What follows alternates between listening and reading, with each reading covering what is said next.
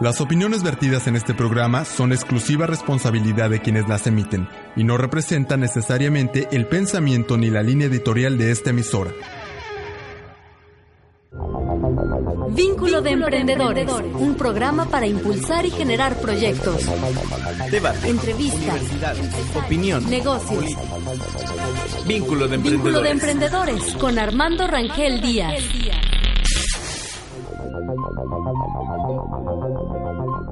Muy buenos días amigos, les saluda Armando Rangel Díaz desde Cancún, Tanarroa, el Caribe mexicano, una mañana fresca de 27 grados centígrados de temperatura, entre brumosa y despejada, imagínese usted una parte así está este Caribe mexicano, pero bellísimo. Y, y lo que nos queda pues es pues decirle venga para acá, visítenos, disfrute el Caribe mexicano, hay bellezas realmente extraordinarias, el, el azul turquesa, pero también hay, hay cenotes donde usted puede ah, ir a bucear, hay cosas maravillosas que ver, hay restos en estos cenotes, el buceo es maravilloso, el snorkelear, tirolesas, el viaje por la selva, a caballo, en motocicleta, realmente es una, es una fantasía el vivir todo esto de manera directa, sin ninguna interpretación, sin ningún intermediario más que sus sentidos, el canto de las aves, el olor que tiene la selva misma, le transmite toda esa energía y ese lenguaje que es indescriptible, la verdad. Tiene que vivirlo usted, eh, es, es, es de ensueño este espacio del Caribe mexicano, hay cosas que son, pues hay tradicionales, la playa, el mar, es maravilloso, las discotecas, la vida nocturna, pero esa vida que ese otro segmento que hay, el, turismo alternativo, tiene cosas, hay cultura, hay cultura, la, la cultura maya es algo que la verdad los mexicanos todavía no tenemos, no le damos la dimensión que tiene para la humanidad, ya no digamos para nosotros, para la humanidad misma. Y mientras las cosas allá en el estado de Guerrero, que siguen ocupando la atención, no nada más de los mexicanos, sino de muchos sectores de la humanidad, de muchos segmentos de, inversionistas, porque todo indica que es un estado que está dando una imagen y que puede traducirse en un resultado que posiblemente le afecten mucho a las políticas que ha eh, instrumentado el gobierno federal con las reformas estructurales, las garantías jurídicas se diluyen y a veces eh, uno tiene que entrar a la rama no tanto de la especulación, sino que ir más allá de lo que la información tradicional nos puede acercar.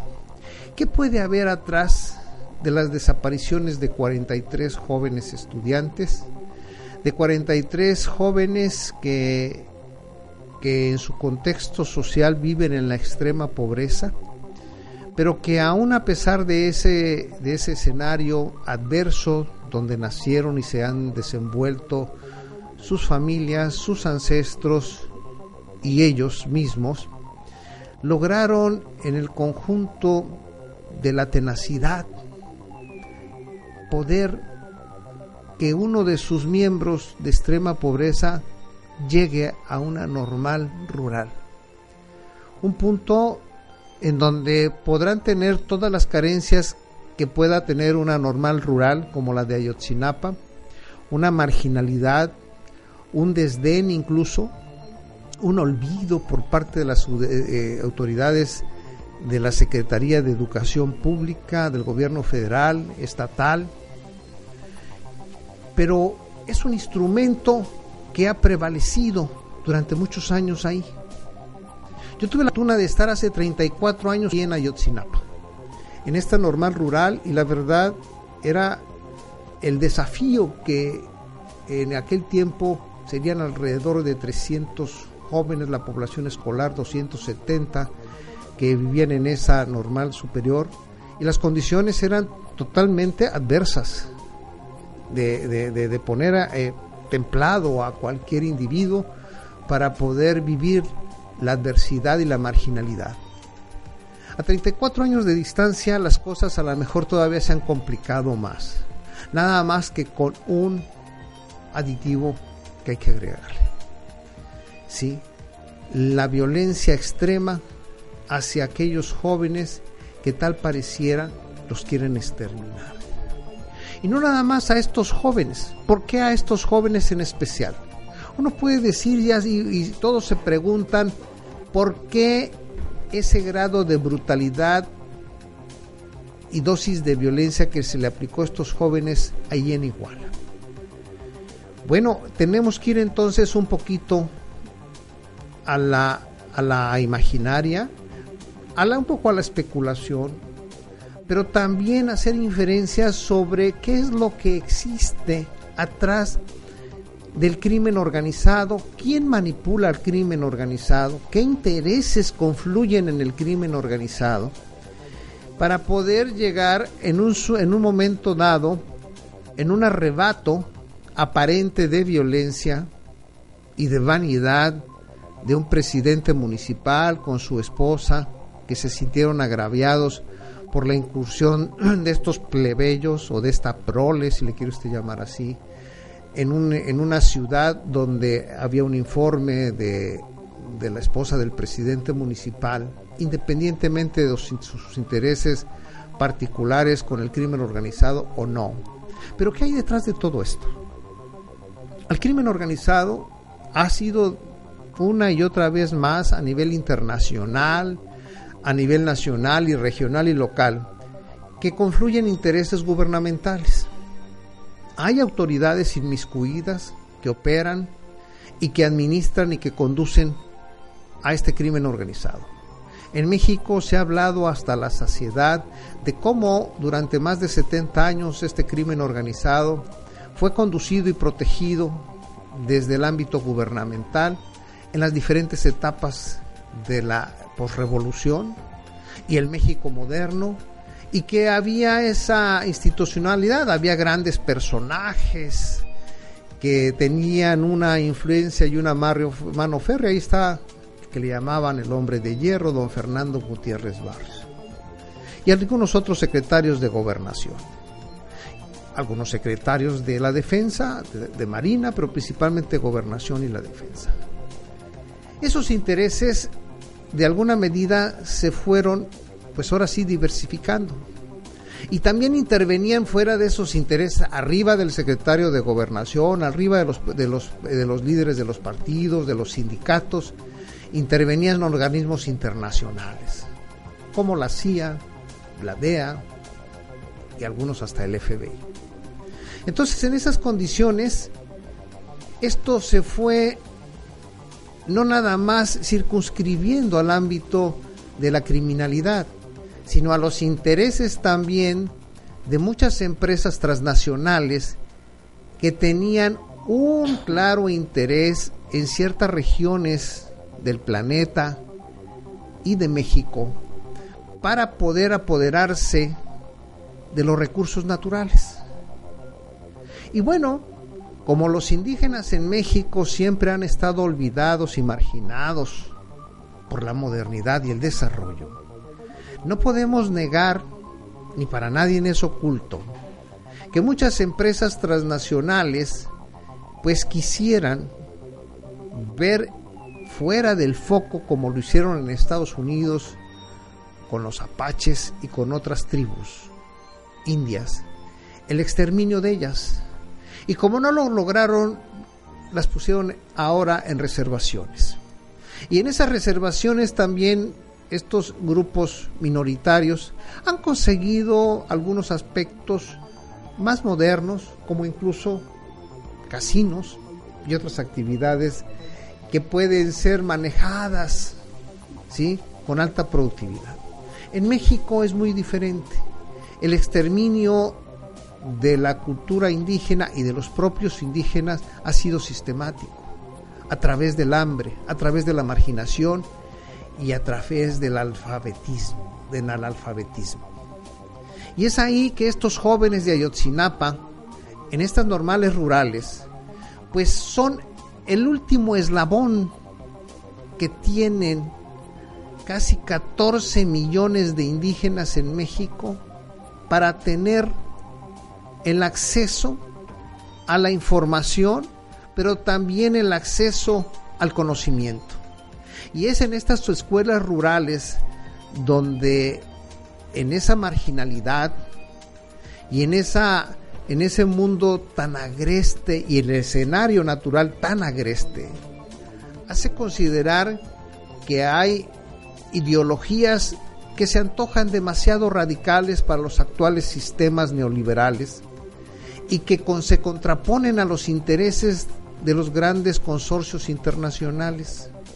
Entonces, estos 7.000 estudiantes que conforman el sistema de escuelas normales rurales se ven siempre en un estado de indefensión y de alta vulnerabilidad porque hay la tentación siempre de eliminarlos. Ahí están las escuelas normales que hubo en el estado de Hidalgo, si usted recordará, creo que era el MEXE, creo que se llamaba, en donde hubo muchísima violencia para poder exterminar esa normal rural eh, en, el estado de Hidalgo. Y lo lograron. Después de muchas peleas, después de muchos problemas, después de muchas eh, este, desapariciones y además torturas, lograron que esta universidad se volviera un espacio técnico, un espacio de educación técnica en donde estos eh, alumnos no tuvieran acceso a ningún tipo de ideología que los radicalizara. Y en ese contexto considero que se encuentra las otras rurales, las otras normales rurales y en específico Ayotzinapa. Para nadie, para nadie eh, que conocemos esto, principalmente los que conocemos el estado de Guerrero, para nadie es ajeno que muchos gobernadores de aquel estado han tenido esa tentación y han querido responder a esos intereses que los han inducido a la eliminación, pero independientemente de la eliminación, ha habido siempre el desprecio y el desdén a la clase indígena. Y es por eso que en el estado de Guerrero, que es un estado con amplia marginalidad y que su orografía hasta tan agreste hace que los indígenas no les llegue, los indígenas de la montaña y de la tierra caliente, son áreas que realmente es un desafío para cualquier condición humana sobrevivir en esos espacios. Y en esa tentación y en ese, en esa, en ese mar de intereses, yo no dudaría que esta es la antesala, precisamente la desaparición de estos 43 jóvenes y la brutalidad con que fueron masacrados los que lograron morir. Fíjese bien los que lograron morir, porque no sabemos si los tengan torturando, no sabemos en qué condiciones pueda haber estos jóvenes si realmente los hayan masacrado. Y esperemos y hacemos votos porque no sea así. Pero eso es lo que puede prevalecer atrás de todo un interés, porque entonces Imagínense que 7.000 alumnos de un sistema de normales rurales que existe todavía en el país, es la tentación de volverlos, de volverlos una educación técnica, posiblemente en turismo, en comercio, cuando realmente ellos están haciendo y son el eslabón de sostener una cultura indígena que para nuestro país es de vital importancia y de estrategia nacional. ¿Y por qué no hasta de seguridad nacional? Son nuestras raíces.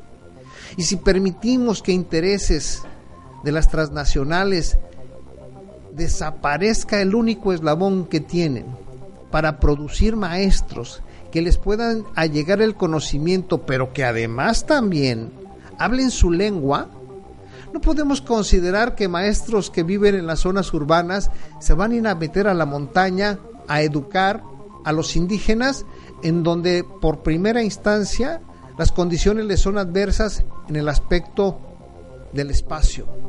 Pero independientemente de eso, les son adversos en el idioma, no hablan la lengua de los indígenas, no tienen ni la menor ni remota idea de sus usos y costumbres.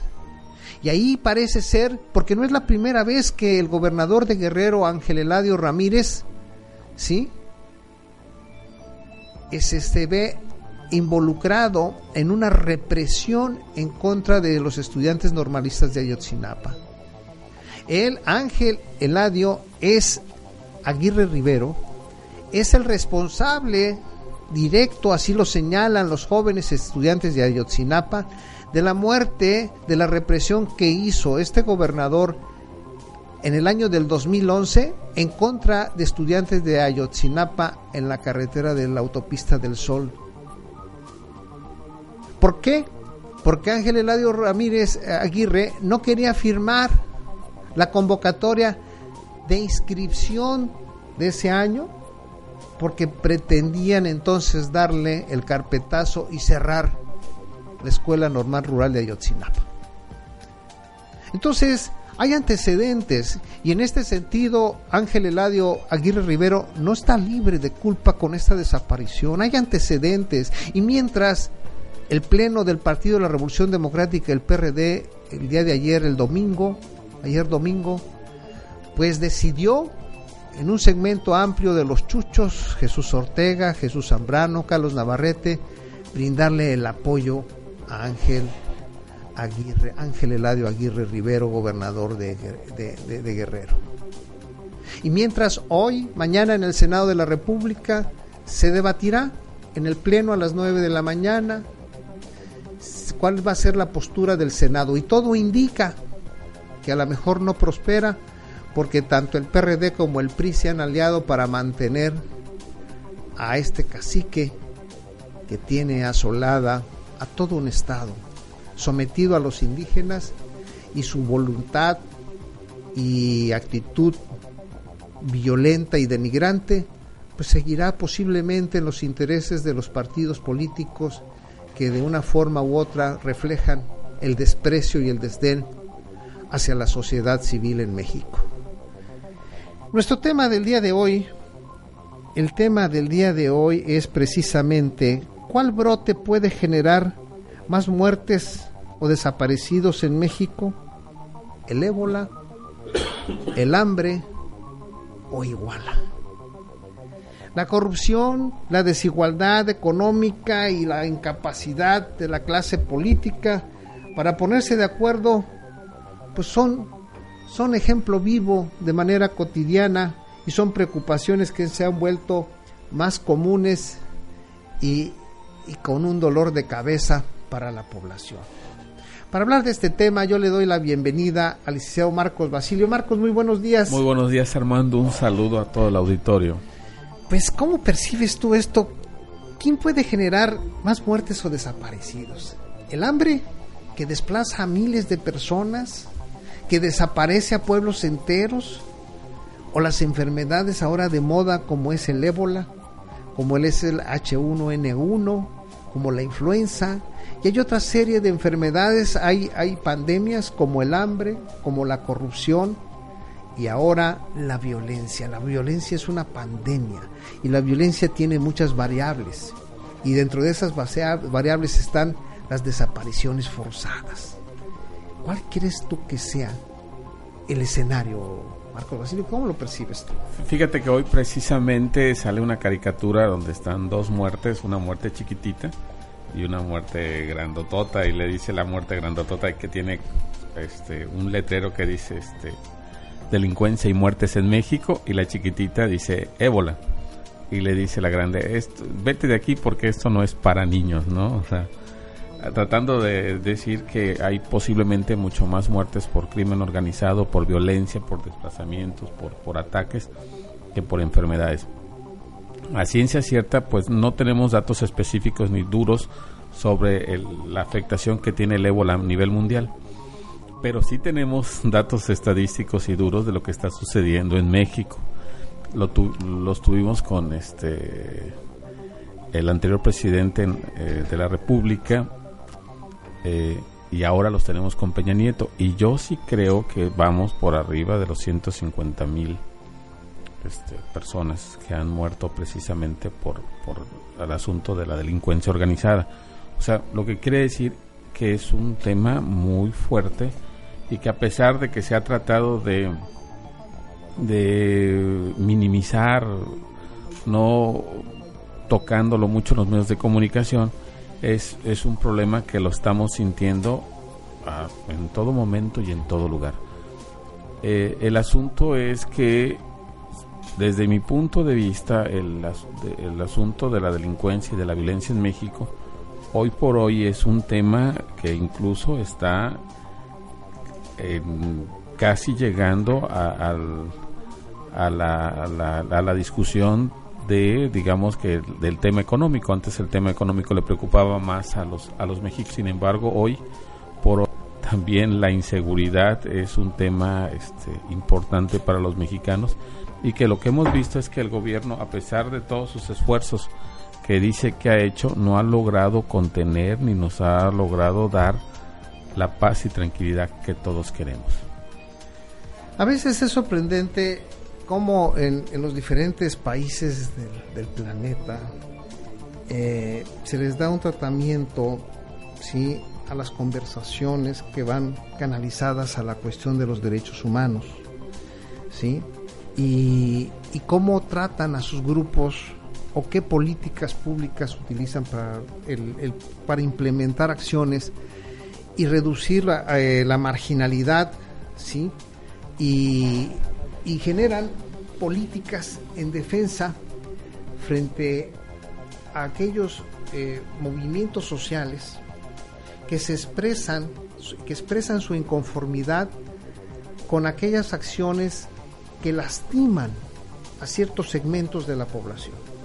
Entonces se, arman estrategias publicitarias, acercamientos, se llegan a acuerdos y, y tal pareciera que esos acuerdos a veces rinden frutos. Pero en México estas políticas han sido siempre demagógicas, han sido populistas. Y todo esto porque va enmarcado en un escenario donde los intereses de la clase gobernante junto con los intereses que inciden dentro de los inversionistas extranjeros que vienen a nuestro país, pero que además se aderezan con otros grupos de poderes fácticos, se contrapone precisamente con los intereses del resto de la población. Aquí se incluye no nada más a indígenas, se incluye a obreros, a campesinos, a pescadores, a prestadores de servicios, y hemos sido y son sujetos, incluso también comunicadores, y que son sujetos de una eh, virulenta acción, no nada más física, sino psicológica, pero que además ha habido desplazamientos en cuanto a prohibiciones, a limitaciones de los derechos de los trabajadores a través de los sindicatos. Y ello ha generado mucha inconformidad, mucha frustración social. Pero si a eso le agregamos que los niveles de educación en México son de muy mala calidad, eso propicia que no estemos produciendo jóvenes, ¿sí? que tengan eh, actitudes críticas.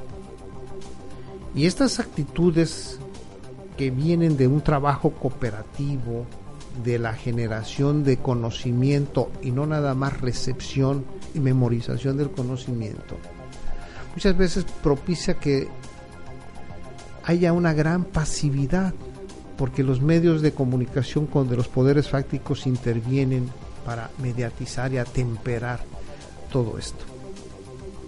Ello genera eh, frustración impotencia, pero también incide en la baja productividad y competitividad de ciertos amplios sectores de la población. Y si a esto le agregamos que se incorpora la delincuencia organizada como brazo de inyección de dosis de altas dosis de terror. Entonces, pues simple y sencillamente la sociedad se paraliza. Pero una sociedad paralizada puede ser mucho más impredecible que una sociedad activa y dinámica. ¿Esto a dónde nos puede llevar?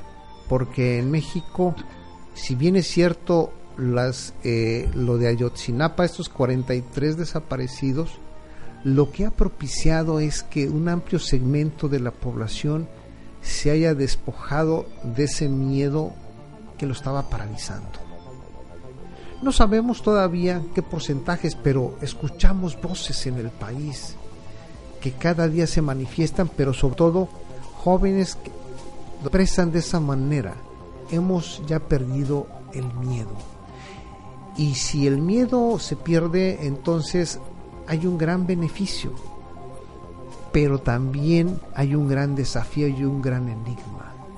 ¿Hacia dónde va a tomar ese espacio de libertad? ¿Hacia dónde tendrán esos espacios para expresarse, pero que además de para obtener las respuestas, Marco? Tú, comentaste con mucha claridad varios puntos que creo que son muy son, son muy trascendentes. Tocaste el tema de la educación y el conocimiento. A mí me llama mucho la atención ese tema porque no solamente es la educación que estamos dando, sino la educación que tienen en este momento nuestros gobernantes. Hace algunos días hubo un diplomado de derechos humanos y no había ninguna autoridad tomando el diplomado y en el diplomado remarcaban muchísimo que para poder ejercer tus derechos necesitas conocer tus derechos.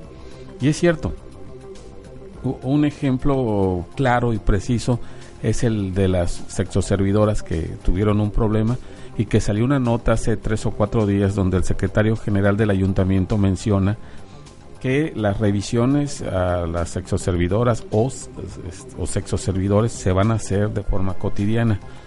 Cuando él no sabe que en la Ciudad de México eh, se otorgó un amparo a las sexoservidoras y a, y a los sexoservidores, eh, la jueza tercero de distrito, este, María García, donde menciona prácticamente que el sexo servicio se convierte en una actividad este, legal y legítima y se equipara a la prestación de servicios.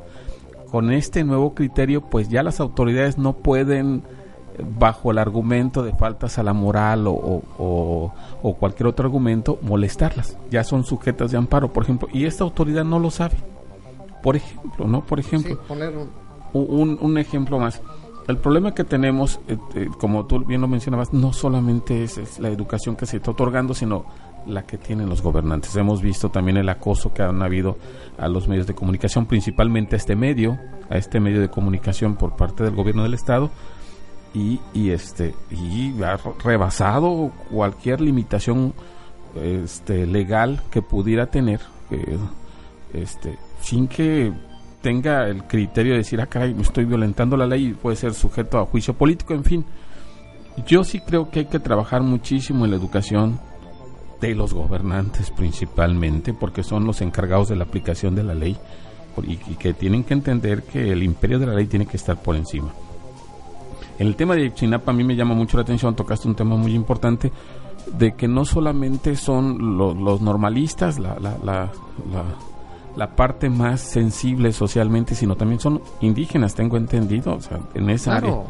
O sea, a la parte más sensible de México, a los primeros pobladores, a, los fundadores de este país, porque ahí comenzó México precisamente con los, las personas que vivieron antes que nosotros sin embargo, hoy por hoy, por intereses que pudieran ser, como tú bien lo mencionas, este, económicos, por riqueza de su país, por los intereses que pudieran ser políticos, por las próximas elecciones o por cuantos otros temas que, que, están ahí presentes. Yo sí creo que es un, es un buen momento para reflexionar y para saber qué está pasando en este país. Vamos a escuchar una de las cápsulas que nuestra compañera Mariana Vázquez nos hará favor de instalar. Vamos a escuchar lo que pocas veces se escucha, las voces de los actores. A José Solano Ramírez y Diego Genaro Mesa, estudiantes de Ayotzinapa. Ellos son entrevistados en un programa especial de la Fundación Serapaz Rompimiento sobre precisamente los antecedentes de Ayotzinapa y qué es, cuáles son las lo que va induciendo este gran problema y cómo perciben ellos esa actitud lesiva, agresiva y por demás exterminadora de parte del gobernador Ángel Aguirre Rivero allá en el estado de Guerrero. Adelante Mariana, por favor. Eh, que se aglutinan en una organización que se llama Federación de Estudiantes Campesinos Socialistas de México. Fue fundada el 18 de junio de 1935 en el Roque, Guanajuato, para integrar una organización de estudiantes y así llevar la educación a los lugares más marginados. Entonces las 17 normales rurales que hoy en la actualidad conforman esta organización de la FEXUM, pues como normalistas rurales nuestro papel y el papel de todas las escuelas es brindar eh, educación a los lugares más marginados en donde pues es muy difícil ¿no? que llegue la, educación por parte de, del gobierno. Entonces nosotros nos hemos encargado de también, aparte de dar educación, hacer la labor comunitaria, porque también como estudiantes eh, tenemos esa conciencia ¿no? de ayudar a los pueblos en caso de que, pues por ejemplo, cuando hay desastres naturales, ¿no? nosotros como estudiantes apoyamos a, a, a, esa, a esas familias ¿no? cuando sufren eh, un, un, este, un problema, pues también. Normal rural Raúl Isidro Burgos se llama, situada en la ex hacienda de Ayoxinapa, en Tixla de Guerrero, municipio de Tixla de Guerrero eh, conforma 522 alumnos de la base estudiantil de cuarto a primer año. Este, fue fundada el 2 de marzo de 1926 eh, por el maestro Raúl Isidro Burgos, pues eh, a nombre de él va a llevar la escuela. Y este, pues desde, ese, desde la fundación de, de la escuela normal, pues hemos, hemos, hemos seguido siendo este, estigmatizados ¿no? como normalistas rurales de que pues no aportamos nada a la sociedad, entre otras cosas, pero nosotros sabemos y la mayoría de las organizaciones sociales y sobre todo los campesinos que la mayoría de, los hijos pues de campesinos como nosotros somos provenientes de, de, los hijos de campesinos pues saben realmente de lo que brinda la normal de Ayuxinapa que es la única la única opción en el estado de Guerrero en donde todavía estamos luchando para que la educación como lo marca el artículo tercero sea gratuita sea gratuita y no se cobre definitivamente nada. Pues ahorita tenemos dos licenciaturas tenemos la licenciatura en educación primaria y la licenciatura con enfoque intercultural bilingüe. También estamos rescatando las lenguas maternas de, nuestro estado de Guerrero y este, esa es la, esas son las, las carreras que ofrece ahorita la normal de Yoxinapa y este, aparte de, de que brinda una educación gratuita, pues este, también se da la, la apertura ¿no? a toda la gente de otros estados, también no únicamente de Guerrero, sino que eh, hay en la escuela otros compañeros de otros estados también de por este los recursos que no les son suficientes llegan nada y reprimida sobre todo, pero desde 2011 para acá, eh, el 12 de diciembre del 2011, pues nos queda claro que quieren acabar no únicamente con la normal de Ayotzinapa, sino quieren acabar con todo el normalismo rural a nivel nacional, porque el asesinato extrajudicial del 12 de diciembre eh, de Alexis Herrera Pino y Gabriela Echeverría de Jesús es una muestra de, cómo está el Estado, ¿no? de cómo, cómo opera el Estado con su fuerza, su fuerza pública. Ahora ya rebasa los límites, ¿no? No respeta los derechos humanos, no respeta definitivamente nada, pues agarra parejo. Entonces ahora no nada más, ya no se encargan únicamente de reprimirnos, sino que ahora van directamente con las balas a callarnos con las balas porque han visto que no pueden pues simplemente con una represión porque contamos con mucha solidaridad de muchos de muchas organizaciones y eh, su misión es acabar con el normalismo, rural. Y es un ejemplo claro el 12 de diciembre también el 7 de enero del 2014 cuando un tráiler atropelló a uno de, nuestros dos compañeros también que también se encontraba en una actividad de boteo una actividad Vamos a ir a una pausa y volvemos a Vínculo de Emprendedores desde Cancún, Quintana Roo, el Caribe Mexicano, con el liceo Marcos Basilio. Volvemos.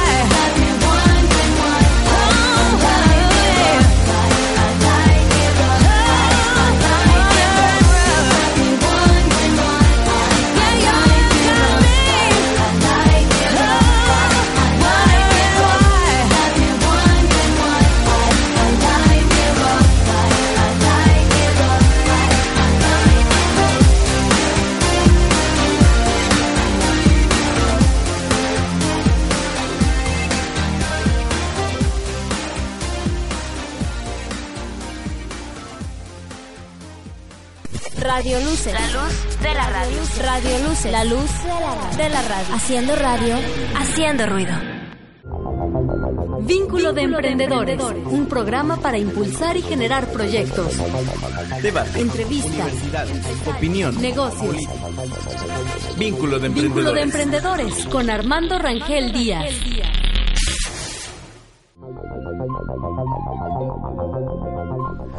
Volvemos a vínculo de emprendedores desde Cancún, Quintana Roo, el Caribe mexicano, con el Liceo Marcos Basilio.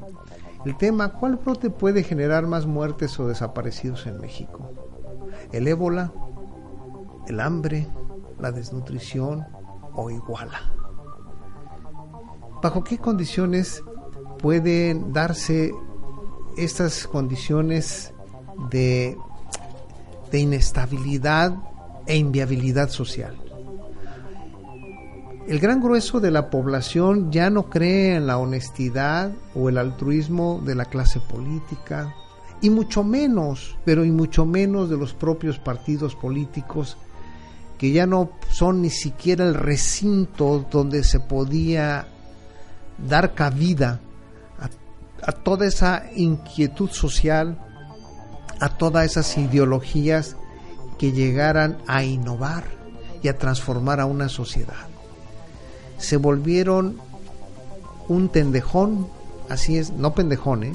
un tendejón que es una tienda, una tienda de baja, eh, de, de, las de más baja prestación de servicios. Yo no quiero denigrar a aquellos que tienen un tendejón, que no quiero que se contemple de esa manera, sino que se volvió precisamente ese, ese servicio un comercio en donde en la vía pública, en donde la informalidad es la divisa.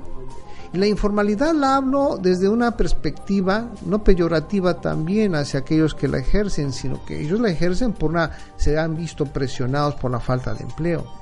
sino la informalidad como un acto de seriedad, la informalidad como un acto también de delincuencia organizada. En esa informalidad los partidos políticos y la clase política han perdido precisamente esa seriedad y esa credibilidad con la sociedad. Y han sido, y han, han echado mano del populismo, del nacionalismo, y han hecho, han usado las herramientas retóricas como parte del convencimiento demagógico, dentro de ese marco de demagógico, pero la injusticia crece, la desigualdad es manifiesta y son ampliamente eh, eh, perceptibles. ¿sí? La competencia política no se sustenta en proyectos reales, fidedignos, sino es en la idea de poder destrozar al que está enfrente a costa de lo que haya que hacer para poder obtener una utilidad ilícita. Y no importa si hay que exhibirlo con la familia, con su vida privada, eso no ha importado ni ha sido limitativo. Entonces, el debate lo han callejoneado. O sea, simple y sencillamente ya ni siquiera lo hacen callejero, lo han metido a los, a los callejones y a los túneles, sí, lo han convertido en una cloaca.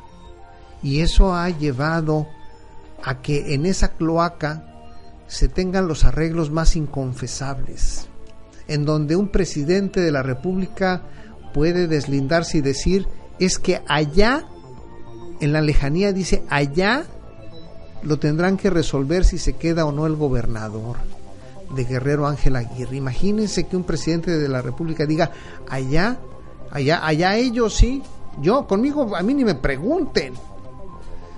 Ah, chingada, entonces dice, el Senado de la República dice, pues vamos a ver, ¿sí? Si llegamos a un acuerdo y de ahí de ese acuerdo, porque hay que desaparecer los poderes, desaparecer los poderes no nada más el gobernador, el Congreso del Estado y el Poder Judicial, o sea, es tabla rasa. ¿eh? Pero entonces los gobiernos se paralizan, porque no hay respuestas políticas, no hay respuestas frescas, ¿sabe por qué? Porque todo lo quieren arreglar con las conductas del pasado, con las mentes del pasado, en donde la corrupción y la degradación y el sometimiento es el que prevalece y ha prevalecido en estos tiempos de la posmodernidad y de la economía del conocimiento. ese es el criterio político que existe actualmente en México. Entonces, todas estas condiciones que paralizan a los gobiernos, que paralizan a los partidos políticos y los exhiben en su cloaca, en su máxima expresión, uno dice, pues, ¿qué factor puede generar más desplazamientos sociales, más desapariciones o más muertes que aquel que vive enclaustrado en una cloaca y que cuando la destapan apesta y, es tanto el hedor que definitivamente hay que ir hasta la Corte Interamericana de los Derechos Humanos a Washington a pedir apoyo porque las condiciones en México en las instituciones no son las más apropiadas en la materia para tratar de dilucidar la desaparición de 43 jóvenes estudiantes, Marco. Totalmente de acuerdo, es un reto para el Estado mexicano, que ha tratado de todas formas de, de generar una cortina de humo porque como lo han mencionado algunos analistas, estamos en materia de derechos humanos, estamos frente a un escenario de desapariciones forzadas, es decir, hay una intervención por parte del Estado y hay una responsabilidad por parte del Estado. Y esta acción de recurrir a la Corte Interamericana de Derechos Humanos para que se apliquen algunas medidas precautorias, esto lo anunció incluso hasta parece paradójico el comisionado nacional de seguridad pública este eh, Monte Monte Alejandro Rubido que, que es interesante que le solicita, ya, ya, independientemente que hayan sido las víctimas que lo hayan solicitado, es el propio Estado mexicano el que solicita que se apliquen las medidas cautelares para la protección de las víctimas. Cuando es el propio Estado mexicano quien debe de garantizar la seguridad de eh, los de sus ciudadanos eh, en su país. Entonces, yo creo que están tratando, y, y lo digo con, con el respeto para su trabajo, más que a, minorar el, el, impacto social y el impacto mediático y el impacto eh, en muchas formas de lo que está sucediendo en este momento en Iguala, que por obviamente por omisiones de tanto del Estado, del municipio, del gobierno federal, pues se dieron, se dieron estas cosas. Yo sí creo que en el caso de las instituciones como el Poder Judicial, estoy totalmente de acuerdo contigo que se tiene que hacer una investigación a fondo con el Poder Judicial, el Poder Judicial Federal que está en ese momento a través de los juzgados de distrito o, las o, este o el Tribunal Superior de Justicia, los ministerios públicos. Yo sí creo que se tiene que hacer una revisión. Hoy por hoy el gobierno federal solamente ha tomado, por decir así, algunas zonas, es decir, creo que había este mando único, sin embargo falló, pero bueno, ese es otro tema. Eh, tomó algunos municipios en lo que se refiere a la seguridad pública. 12, 12 municipios. 12 municipios y uno del Estado de México. Así es, o sea, eh, no sé si haya un acuerdo. eh, ah, ese, ese, ese, es paradójico y, y, lo, y lo voy a argumentar porque la Constitución señala que no puede haber ningún organismo entre el Estado y el municipio en, Quintana Roo se intentó hacer algo parecido cuando se hizo un instituto del crédito estatal y supuestamente ese instituto, eh, cualquier empréstito que solicitaran los ayuntamientos de Quintana Roo lo tenían que hacer ante ese instituto. Sin embargo, por una controversia, este, se vio que era anticonstitucional. Sin embargo, hoy por hoy el gobierno federal interviene de forma directa y se convierte en una especie de intermediario entre el Estado y los propios ayuntamientos. Habrá que revisar si no están cometiendo una violación constitucional, habrá que ver dónde está la Suprema Corte y, para que pueda resolver esto. No se puede actuar violando el Estado de Derecho ni el imperio de la ley. Pero el gran ausente, Armando, es la Comisión Nacional de Derechos Humanos. No sé si tú la has visto. no, no, no, lo he visto. es la gran ausente. No, ese, ese, es lo, lo, lo, extraordinario de esto. Por eso estaba haciendo yo énfasis en que hay que el gobierno mexicano va a la Corte Interamericana de Derechos Humanos y, y allá Álvarez y Casa es el que está eh, facilitando esta, esta vinculación porque la Comisión de Derechos Humanos en México pues, está céfala. Y quien lo pidió fue precisamente el comisionado de seguridad pública. El comisionado de este Monte Alejandro Rubido. Monte Alejandro Rubido. O sea, es porque García. entonces, sí, entonces es ahí. Ya se confundieron todos. Ahí. Sí, ya, ya se confundieron, pero eh, aquí, aquí lo interesante es que hay un servidor público, este Monte Alejandro Rubido le queda claro. O sea, eh, aquí le queda claro y me queda claro también a mí, como le puede quedar a Miguel Ángel Osorio Chón, el secretario de Gobernación qué tan importante y trascendente es ya no nada más para la administración de Peña Nieto, ni para ellos mismos como secretarios, sino para toda una nación, el poder dilucidar esto a la brevedad posible y darle un marco de mayor seriedad y de certeza, y creo que en esto la Comisión Interamericana de Derechos Humanos puede ser el punto que nos que le reencauce un poco la nota al gobierno mexicano y que también le dé una orientación a los partidos políticos y de manera directa tanto al PRD como al Partido Revolucionario Institucional, para que entonces asuman el costo político y no en un marco de intereses inconfesables que le dan la protección y el respaldo a Ángel Aguirre Rivero. Aquí no son cosas personales, aquí son condiciones en donde está en juego el destino de un país. Y ese destino de un país desafortunadamente no puede darse una interlocución de calidad con un gobernador que ya está en entredicho, no desde ahora con esta desaparición de sus 43 jóvenes, sino desde que él fue gobernador interino de Rubén Figueroa Alcocer con la matanza de Aguas Blancas en el año de 1990, fue la matanza en 1996, ¿sí? Y él asume el gobierno el interino, el gobierno interino de, de Rubén Figueroa Alcocer y le sirve de tapadera. Entonces ya desde ahí la interlocución de Ángel Aguirre Rivero está en entredicho con la sociedad guerrerense y principalmente con el sector más marginado y olvidado que son los campesinos de nuestro país y del estado de Guerrero. Entonces, si esa interlocución ya no es válida, ¿qué puede haber atrás? Yo entiendo que el PRI y el PRD viene un proceso electoral el año que entra y el PRI quiere los favores de Ángel Aguirre Rivero. Los favores, ¿cuáles pueden ser? Uno, que tiene un electorado, un, este, un, voto duro, un casi casgo. Requiere de la protección y dinero de los grupos, sí, que posiblemente sean delincuenciales para que protejan a candidatos tanto del PRI o del PRD. Y que si viene un gobernador interino, pues ahora sí que válgase la, expresión, ambos dos, PRI y PRD, pues quedarían como el perro de las dos tortas. No que, que, la que venga a hacer el interino porque viene el interinato y se tienen que convocar a elecciones rápido, ¿eh? Tendrían que pasar tres meses. Y esto rompe con la cadena de elecciones federales que vienen en el 2015. O sea, es complejo, sí, pero no se puede por esa complejidad en un momento dado pues legitimar todavía la estadía de un gobernador que ya en un contexto amplio en Guerrero es repudiado. Sí, totalmente de acuerdo.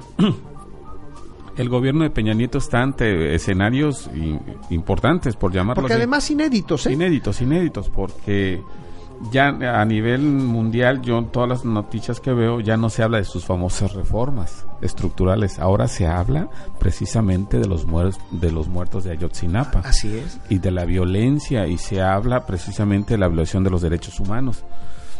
Eh, eh, en ese escenario el gobierno de Peña Nieto está en un problema, incluso creo que va a superar al de Calderón eh, por los escándalos mediáticos que se han dado. lo que sí creo es que la, preocupación de los partidos políticos por las próximas elecciones ha generado también una tontería por parte de ellos de preocuparse más por, por lo que viene electoralmente que por lo que está pasando y que a la larga se las van a cobrar. Así es, vamos a escuchar eh, la, segunda parte de la cápsula de estos jóvenes estudiantes de Ayotzinapa de José Solano Ramírez y Diego Genaro Mesa en un programa especial de una entrevista que le hace esta fundación Serapaz Rompimientos y de la problemática en donde está inmersa la escuela normal, la escuela normal superior de Ayotzinapa. Vamos, adelante Mariana Vázquez, por favor sobre el pliego petitorio. Todos los años el Comité Ejecutivo Estudiantil de la Normal de Ayotzinapa se encarga de sacar el nuevo ingreso, que ahorita se tienen 140 matrículas. Esas 140 las tiene que gestionar el Comité Ejecutivo Estudiantil junto con las autoridades, tanto la Secretaría de Educación como el gobernador del estado. Entre ellas hay demandas académicas, demandas económicas, políticas, eh, en donde se piden no este esas demandas o las necesidades que se tienen como escuela. Pero el punto principal del 2011 era el pliego petitorio que encabezaba como demanda académico el punto número uno, la convocatoria, la convocatoria para el nuevo ingreso. Y es donde se estaba negando, eh, el gobernador ya se, ya se le había, había hecho muchos llamados para que firmara el pliego petitorio y a las autoridades competentes, pues, entonces ellos se negaban a firmar el pliego petitorio, se negaron, pues. Entonces nosotros como, como base estudiantil decidimos organizarnos y hacer la actividad, pues, en la autopista del Sol eh, el, el 12 de diciembre, ¿no? Hacer el bloqueo, ¿para qué? Para que una autoridad llegara, ¿no? Con nosotros y dialogara y así se llevara a cabo una mesa de diálogo, una mesa de trabajo. Pero lo que fue lo que nos contestaron fue que la agenda del gobernador era muy apretada, que bueno, nos negaron pues, nos dieron muchas este, trabas pues, entonces decidimos pues no quitar el bloqueo, ¿no? Hasta que una autoridad apareciera. ¿Por qué? Porque estaba en riesgo que totalmente la escuela pues se perdiera. Entonces se, se mantuvo el bloqueo y pues lo que se recibió fueron pues el asesinato extrajudicial de nuestros dos compañeros, Alexis R. Rapino y Gabriel Echeverría de Jesús, así como otro herido también que eh, de, gravedad que vive hoy sin un pulmón, pero el compañero está ahí, es un egresado de la escuela.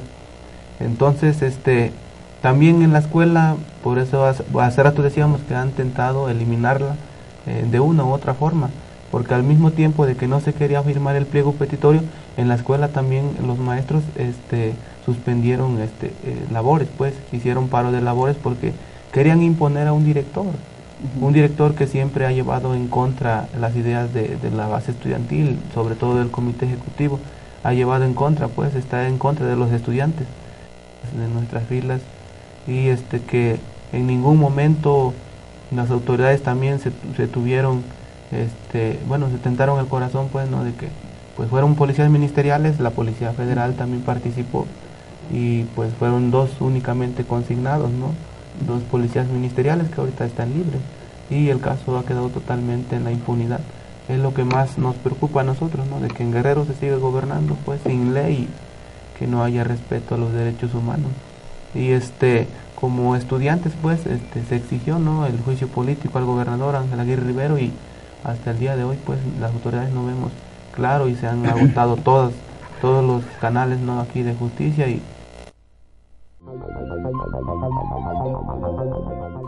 Pues eh, eh, fíjate, ahí están las condiciones, fíjate, o sea, no les quisieron dar audiencia. Y una audiencia del 2011 viene a desembocar en una tragedia de dimensiones mayúsculas en el 2014.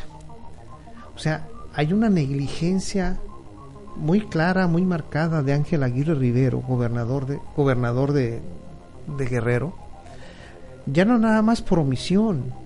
Entonces, todo esto nos lleva a la suspicacia.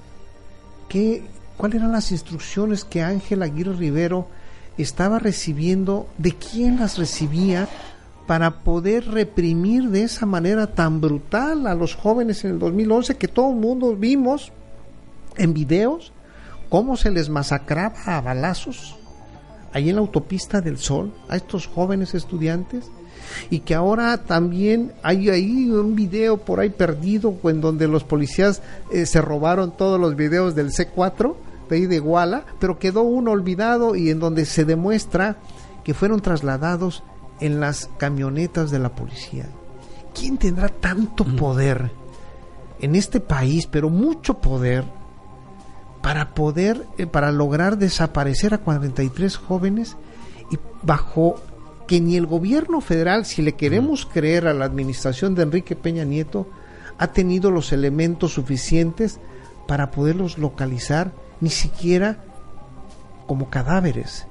¿O será más fácil para un gobierno manejar desaparecidos que muertos, Marco?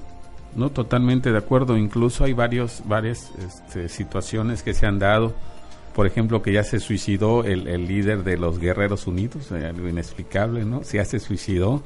Que cuando quemaron el, perdón, el Palacio de Gobierno o el Congreso, perdón, solamente quemaron el área de financiera y de la tesorería, ¿no? Como que o sea que de ahí, ahora sé que le echaron fuego amigo para, para de paso decir, bueno, pues sabes que desaparecieron las finanzas de Guerrero. así es, o sea, es, algo inexplicable, ¿no?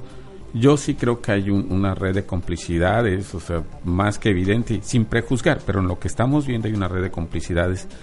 Posiblemente la desaparición ahorita, desde el punto de vista político, como lo han mencionado muchos analistas, sea compleja, yo sí siento que independientemente que terminando la administración de Aguirre Rivero, sí tiene que haber una investigación profunda o desde ahorita o una inhabilitación de por vida, como comentábamos. Sí, en el Perú, como Llanta Humana propuso, ¿no? ¿Sabes qué? Te agarran una y es de por vida, quedas inhabilitado.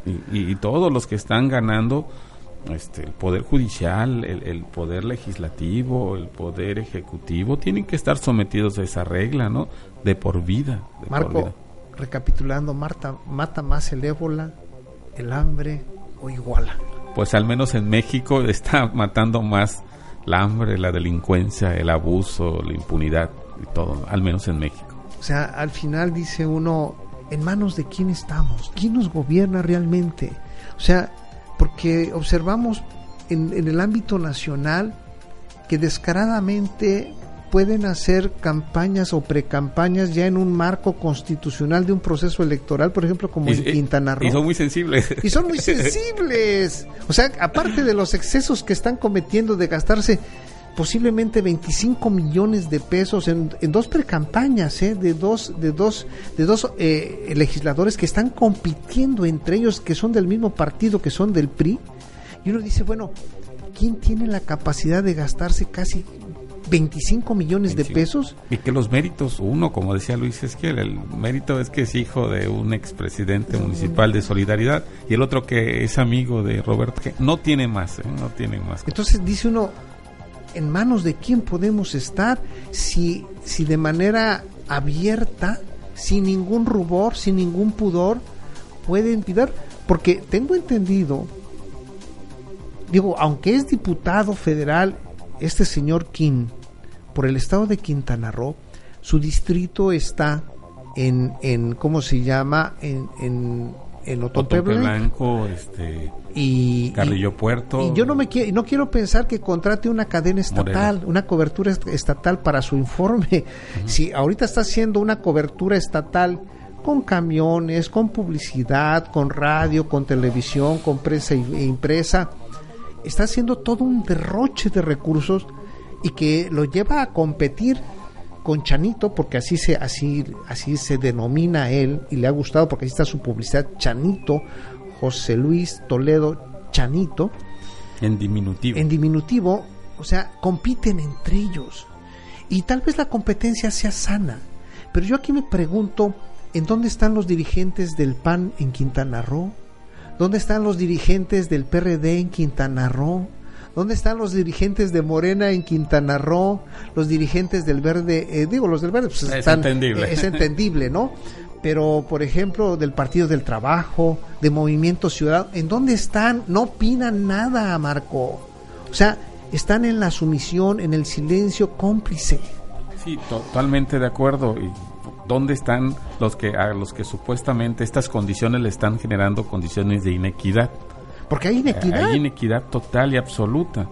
Y, sobre todo con estos dos personajes que lo único que tienen es, es, esta publicidad, porque fuera de ahí no han hecho absolutamente nada por Quintana Roo. En, en contra, que han... En contra, bueno, aprobó, este quién aprobó la, el aumento del IVA, acordémonos. El aumento del IVA. Del 11 al 16%. Y, y supuestamente la condición por aprobar ese aumento es que iban a haber 3 mil millones de pesos para los estados fronterizos y que, que, a Quintana Roo le tocó algo. Y no sabemos absolutamente si le tocó o no le tocó. No le tocó. No, eso es un... Entonces, ante esa, ante esa de, bueno, esa es la, la, la, la, capa, la rapacidad que existe y uno se puede preguntar, ¿estaríamos igualizando la política como iguala? En donde las condiciones son tan difusas que no se sabe quién gobierna, quién puede estar atrás.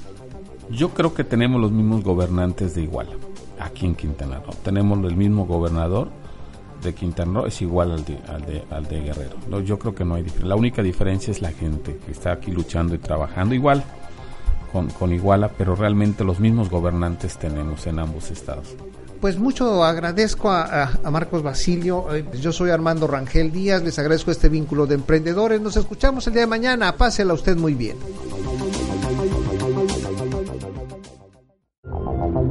Vínculo de Emprendedores, un programa para impulsar y generar proyectos. Debate. Entrevista. Opinión. Negocios. Vínculo de Emprendedores. Vínculo de Emprendedores con Armando Rangel Díaz. Las opiniones vertidas en este programa son exclusiva responsabilidad de quienes las emiten y no representan necesariamente el pensamiento ni la línea editorial de esta emisora.